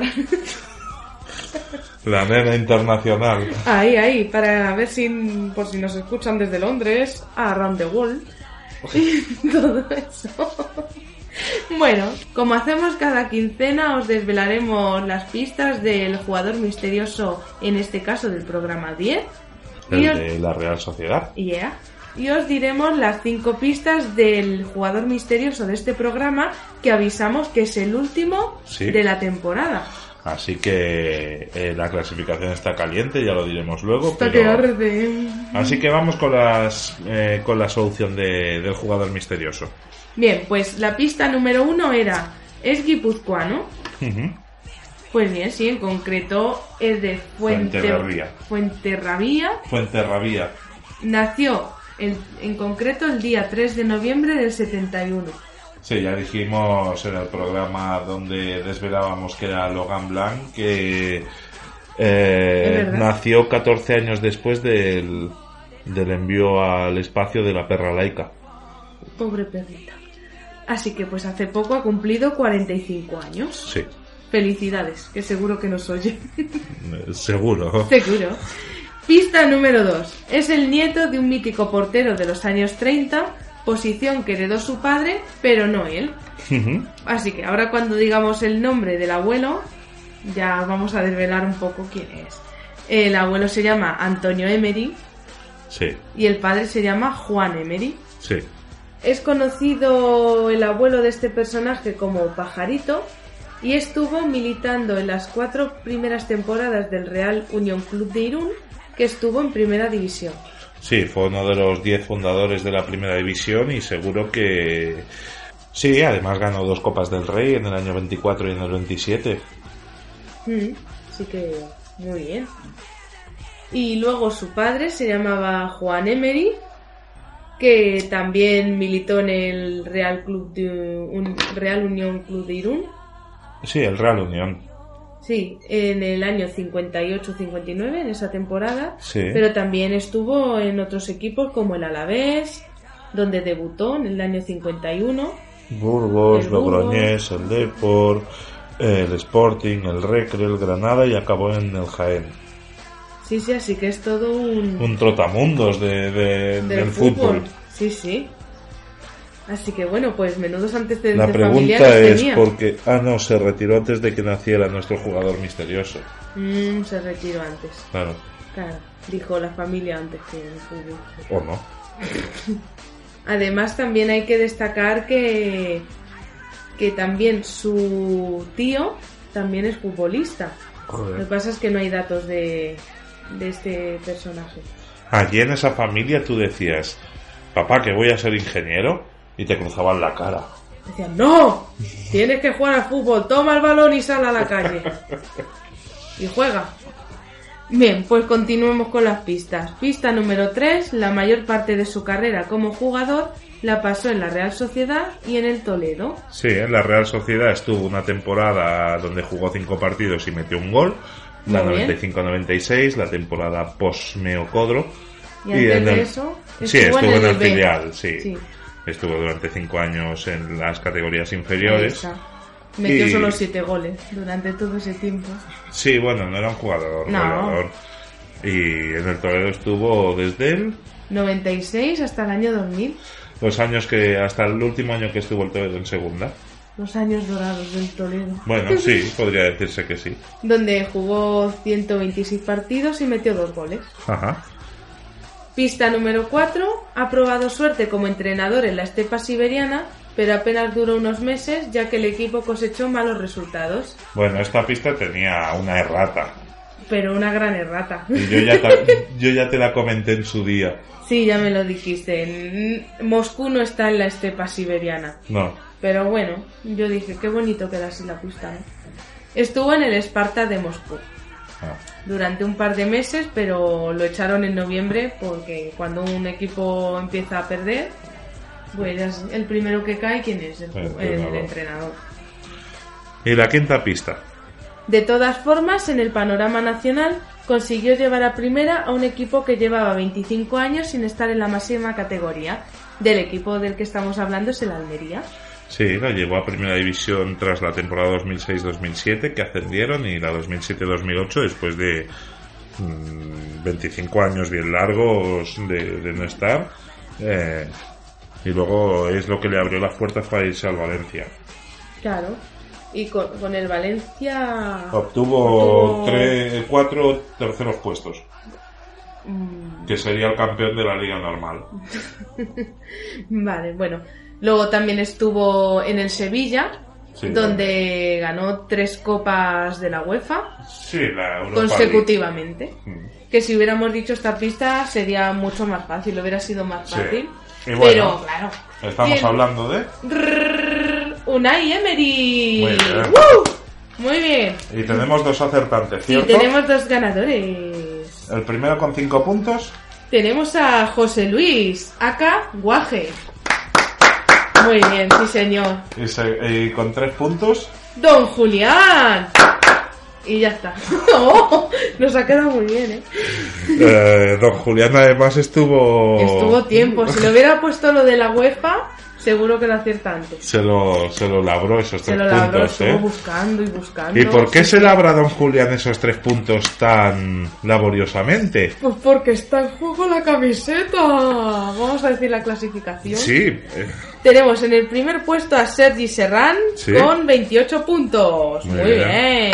Pero eh, se están acercando por detrás, ¿eh? Sí. Porque en el segundo lugar tenemos a Don Julián con 26 puntos. Uh.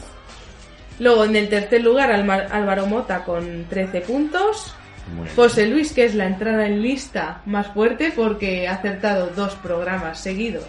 Por lo tanto, 10 puntos. Muy bien.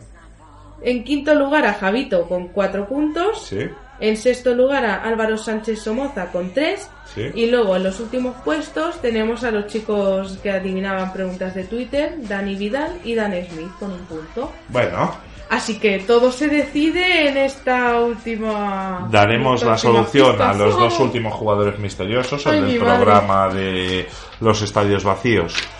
Y eh, este programa en, el, en enero, ya cuando demos el primer pro- programa de- del siguiente año, que será el programa número 13.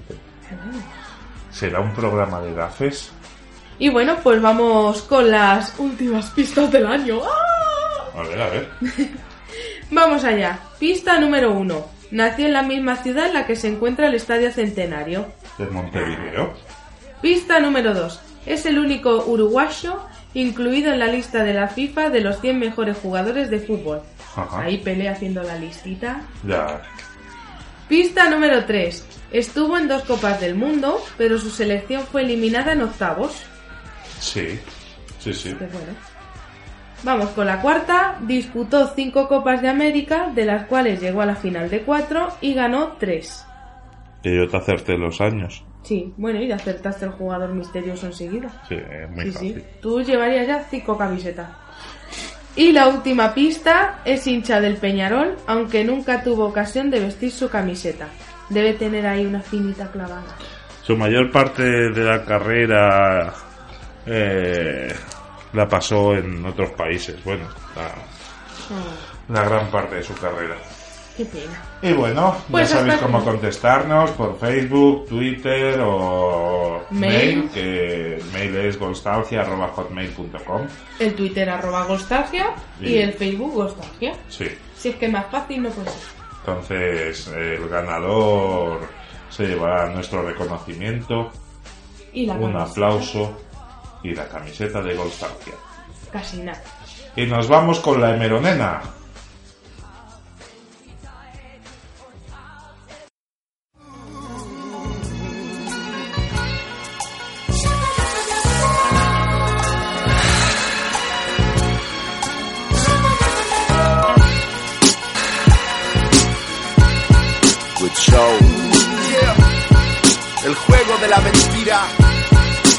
Cuéntame, ¿eres quien más sabe de televisión del mundo y no recuerdas ni el calor del sol? Pasas los segundos con tu cerebro en formol insano, huérfano de educación porque solo tuviste un gran hermano y fue tu perdición. Bienvenidos a la Meronena. Bueno, en Melonena El Meronena, lo que se dice Meronena no es. es una un trampa. rara, rara, rara. Rara, rara, rara. Sí, sí. Porque no hay tiempo. No, claro, Ni en tenemos radio, 1930. no tenemos nada. Bueno, radio sí. Radio Había radio de Barcelona, no Radio Barcelona empezó sus emisiones en 1924. Así que se nos ha ocurrido hacer una especie de efemérides, saber qué es lo que pasó en el año 1930, quién nació, quién falleció, un poco pues cositas generales. Sí. Y vamos a hablar de gente pues que es conocida, nacimientos de conocida. Sí. No, pues bueno, vamos a empezar por la desgracia, porque venir al mundo en 1930 era chupi guay. Chupi guay. Bien, pues comenzamos. El 22 de enero nació Mariby Bilbao, que era una actriz que, bueno, hizo muchas series y películas, pero donde más se dio a conocer es en Aquí no hay quien viva. Sí. La inolvidable Marisa, Sí. que era una de las tres supernenas, adicta al chinchón, al bingo y al tabaco. Sí, yo ya me imagino el día 25 de enero de ese mismo año ya cogiendo el primer cigarro. en vez de beber biberón bebía chinchón. Claro. Yo creo que esa mujer mm, vivió como en la serie. No, no creo que le costara Sí. mucho cambiar el papel. Yo creo No. que esa mujer vivió como quiso. Por desgracia falleció en el año 2013. 2013. Así que nada, pues una gran pena. Bueno, 83 años, Sí, es lo que toca. bueno, es una gran pena. El 30 de enero eh, muere Jim Hammond. Muere, ¿no? Nace Jim Hammond, es un actor donde se le conoce los locos del básquet habrán visto Hoosiers, eh, Superman, por También ejemplo. Superman. El 21 de febrero nació Arturo Fernández. El Chatín. El Chatín, no, era todo un gentleman en los Sí, años sí. 90. Además hizo una serie que recordemos que se llamaba La Casa de los Líos. Sí, Que salía Florinda Chico por ahí. sí, Y él era el galán, el galán. El Vivant. Lucirse, sí, sí, se lucía en la serie y ya está. El 24 de marzo Steve McQueen es el actor principal de, de pelis como La Gran Evasión. Ha salido en más pelis, por ejemplo una del oeste que es muy conocida también. El día 3 de abril nació Helmut Kohl, canciller alemán.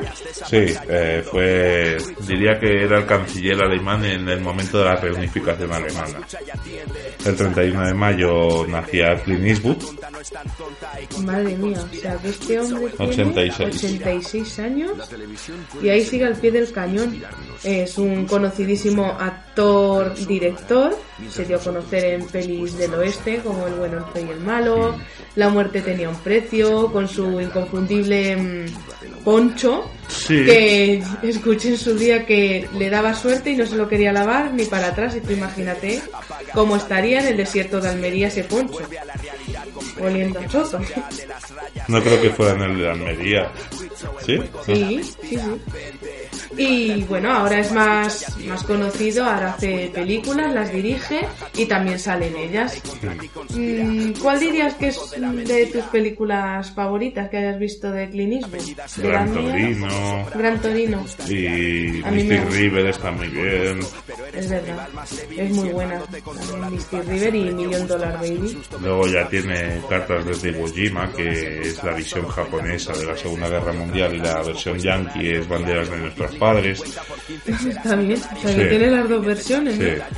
Qué bien. Y bueno, hace poquito, hace unas semanas, se estrenó en el cine una peli que se llama Sully, Sí. que habla del aterrizaje, no, del piloto que hizo el aterrizaje forzoso en el río Hudson en Chicago. Sí. Así que al pie del cañón sigue este hombre. Madre mía, si yo hay días que no tengo ganas ni de ir a trabajar. Creo que nadie. El 5 de agosto nació Neil Armstrong, astronauta estadounidense, que es el que dicen que fue el primero que pisó la luna. Sí, un bueno, gran paso que- para el hombre, un gran paso para la humanidad. Stanley, buena toma. Un pequeño paso para el hombre, Ah. un gran paso para la humanidad. Ole. Qué bien me lo sé. ¿Ves? Por eso Stanley Kubrick tuvo que rodar más veces, porque se equivocaba. Yo es que tengo una teoría y es que el hombre sí llegó a la luna, pero no cuando nos dijeron que llegó. Es decir, que las imágenes que nos han enseñado son grabadas en un, en un escenario, en un plató, y dicen que fue Stanley Kubrick el que grabó esas imágenes. Sí, ¿Tú pero bueno. crees? Hay muchas teorías y Yo que ya sabes que soy muy conspiranoica, no me creo la verdad. Lo que te dicen no me lo creo. el 1 de octubre eh, Richard Harris, Que es, es un actor que hizo muchas películas. Lo que yo lo conocí personal, no personalmente, pero en el cine lo conocí como Dumbledore, el primer Dumbledore de Sí. Harry Potter, que hizo las dos primeras películas, pero desgraciadamente falleció en el año 2002. Entonces, claro, el personaje lo tuvo que hacer otro actor, que es Michael Gambon, que es el que ha seguido haciendo las otras realmente seis películas, pero son cinco libros. Y nada, pues lo hacía muy bien de Dumbledore. Realmente en España no te das mucha cuenta de que es otro actor porque entre que lo maquillan más o menos igual y que la voz es la misma, pues no se dio tanto. Pero bueno, Bueno, el 16 de octubre nace Carmen Sevilla. la jovencita. Sigue viva, ¿no? Con Sí. Alzheimer o algo así. Sí, creo que tiene, según lo que oí hace poco, tiene Alzheimer, así que la pobre mujer no se acordará de la jovencita. Bueno, El 8 de diciembre nació José María Carrascal, o sea que hace poco ha cumplido años. sí, es verdad. Eh, Seguirá llevando las Y el 18 de diciembre Jesús Puente, o sea, antes de ayer. No, ¿Sí? ayer. Ayer. Ayer Jesús Puente. ¡Oh! ¡Ay, sí, ha fallecido! Ya, y no me pone. Ya. Falleció hace muchos años Ya. ya. El inolvidable presentador de Lo que necesitas es amor. Todo el mundo necesita amor. Como ahora existe Facebook, no existe este programa. Porque Facebook es más o menos una caravana del amor para el mundo. Y ahora vamos a deciros los fallecimientos de ese año. Que bueno, así de gente conocida hay unos cuantos. El 16 de, de marzo muere Miguel Primo de Rivera en París, en el exilio. El dictador desde 1923 a 1930. Eh, no es una pena para mí. El 10 de mayo murió Julio Romero de Torres. Sí, pintor español que eh, nació en 1874 y, y bueno, eh, se le conoce también por, por, su, por su obra El 7 de julio murió Arthur Conan Doyle, que era un escritor británico más conocido por ser el creador de Sherlock Holmes. Sí. El 30 de julio muere Hans Gamper. Hans Gamper, que fue el hombre que puso el anuncio en, la revista Sports para hacer una convocatoria y fundar un equipo. Y el 29 de noviembre, gracias a ese anuncio, se reunieron 12 personas en el gimnasio. Eh, se suicidó, ya que había quedado totalmente arruinado debido al crack de, de la bolsa del año anterior. Y bueno, pues nos vamos con los acontecimientos. Pues vamos con ellos. El 13 de enero, Mickey Mouse debutó en las tiras cómicas. Eh, hay una historia mm, muy curiosa de cómo se, se creó el ratón Mickey Mouse. Si buscáis en Google el conejo Walter, veréis que se parece muchísimo a Mickey Mouse y es que es una creación también de Disney. Diréis, ¿por qué me cuenta este rollo? Pues resulta que Walt Disney, eh, para financiar Blancanieves y todo lo que quería crear, se, se arruinó y pidió préstamos a los bancos y en uno de esos préstamos el banquero le hizo firmar un papel que él no se dio cuenta, la típica letra pequeña ya existía y Claro, desde 1913 que todos los dólares los fabricaba eh, La reserva, ¿no? bueno un banco que no tenía nada que ver con el gobierno. Por eso, y entonces Walt Disney no se dio cuenta, pero le cedió los derechos del conejo Walter a este hombre. Y dicen que este conejo es Bugs Bunny de la Warner. Dicen que, que lo creó Walt Disney, pero bueno. La cuestión es que Mickey Mouse es creación también de Walt Disney y que bueno, mira, al final le salió bien la jugada a, a Walt Disney. Yo creo que a la gente que suele ser perseverante y trabajador le, en teoría se le recompensa. A veces tarda mucho. También ese mismo día, el 13 de enero, en Arizona, un grupo de investigadores anuncia el descubrimiento del noveno planeta Oh. del sistema solar. Y el 26 de mayo recibe el nombre este planeta de Plutón. Pues sí que se lo pensaron, ¿eh? o el perro de Mickey, ¿no? Sí, El 15 de enero se clausuró la Exposición Internacional de Barcelona. Que, por ejemplo, de esta exposición tenemos un vivo recuerdo en Barcelona, en la Fuente de Montjuïc, sí. que Claro. sigue con el mismo mecanismo que tuvo en el año 29. Molt bé. Sí, sí, no hubo obsolescencia programada, no existía No. aún y sigue con los mismos mecanismos y es muy bonito presenciar, sobre todo jueves, viernes y el fin de semana, el espectáculo de música que se alterna con las chorritos y las luces de la fuente. Sí. Y cuando es la Merced, que es la fiesta grande de Barcelona, eh, también hacen fuegos artificiales al ritmo de la música. En YouTube se pone giro musical, lo podréis ver y merece la pena.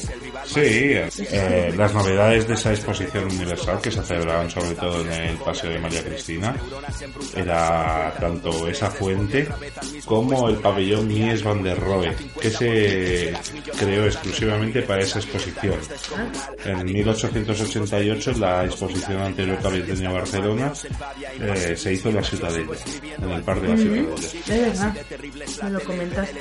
El 27 de enero, el dictador Miguel Primo de Rivera presenta su dimisión. Sí. Y se la, se la coge pues Alfonso XIII. El 3 de febrero la Federación Española de Fútbol acuerda no participar en el torneo internacional de Montevideo, que es lo que hemos eh, comentado. Y el 7 de febrero Gandhi inicia la Marcha de la Sal, que es eh, cuando hizo 300 kilómetros en dos meses, porque llegó el 5 de abril, si mal no recuerdo.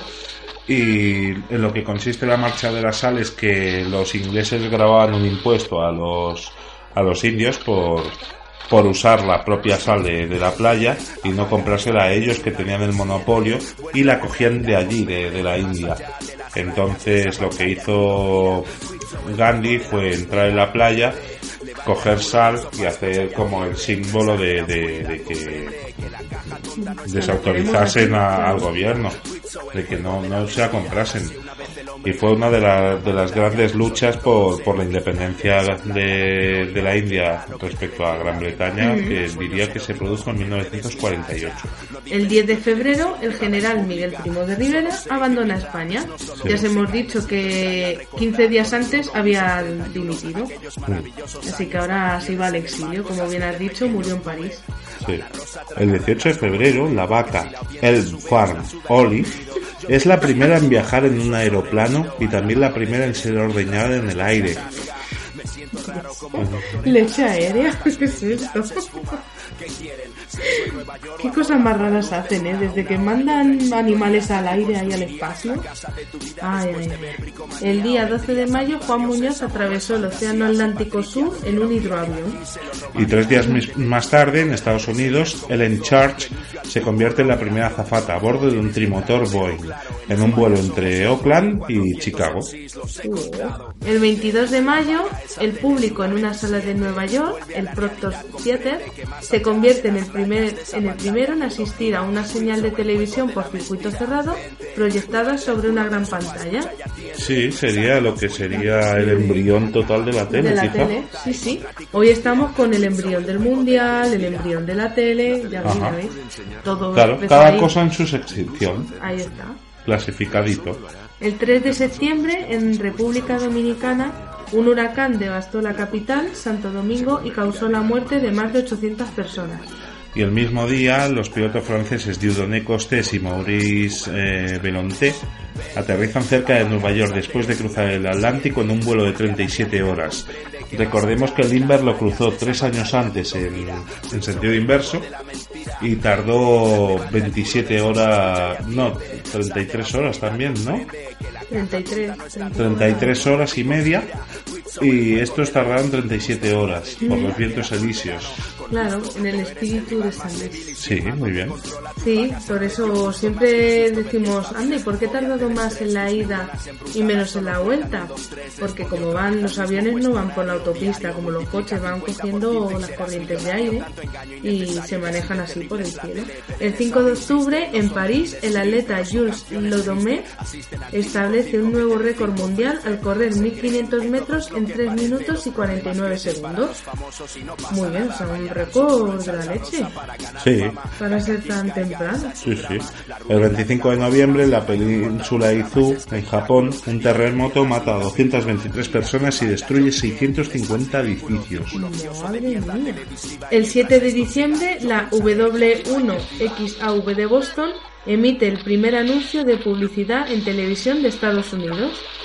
Ya empezó, vamos, ahí a saco a Ya estaban los capitalistas eh, encontrando la manera de ganar dinero. Sí, sí, a tope el marketing, macho. La explotación del hombre por el hombre. Oy, oy, oy. El 10 de diciembre en Francia se prohíbe la proyección de la película La Edad de Oro del español Luis Buñuel. La historia de una pareja que transgrede los convencionalismos sociales escandaliza al público francés. ¡Oh, la, la! Sacre bleu. Ugh. Y también en diciembre, en Nueva York, luego de tres años de construcción, se culmina el edificio Chrysler, un edificio Art Deco, obra del arquitecto William Van Allen. Bueno, pues hasta aquí La Noe Meloni. sí, la melonena La más rara, pero claro, no, no había tele. Esperemos que os haya gustado mucho, tanto las secciones como el Mundial del año 1930. Sí, Para nosotros ha sido un placer volver a estar con vosotros. sí, la verdad es que nos, nos halaga mucho que haya gente que nos vaya siguiendo capítulo tras capítulo. Y bueno, nada más que decir que tengáis un muy buen año nuevo. Eh, la verdad es que será igual que este. Pero siempre se tiene la esperanza de que como no lo sabes, que pueda pasar algo bueno. Bueno, o mal. Algo bueno pasará y se llama nostalgia. Eso sí, eso sí, porque nos iremos para atrás en el tiempo con nuestra particular máquina del tiempo. Así que la próxima vez que nos escuchéis estaremos en enero con la máquina del tiempo a tope de gasolina. Y pues por nosotros nada más. Muchísimas gracias y que vaya muy bien. Adiós.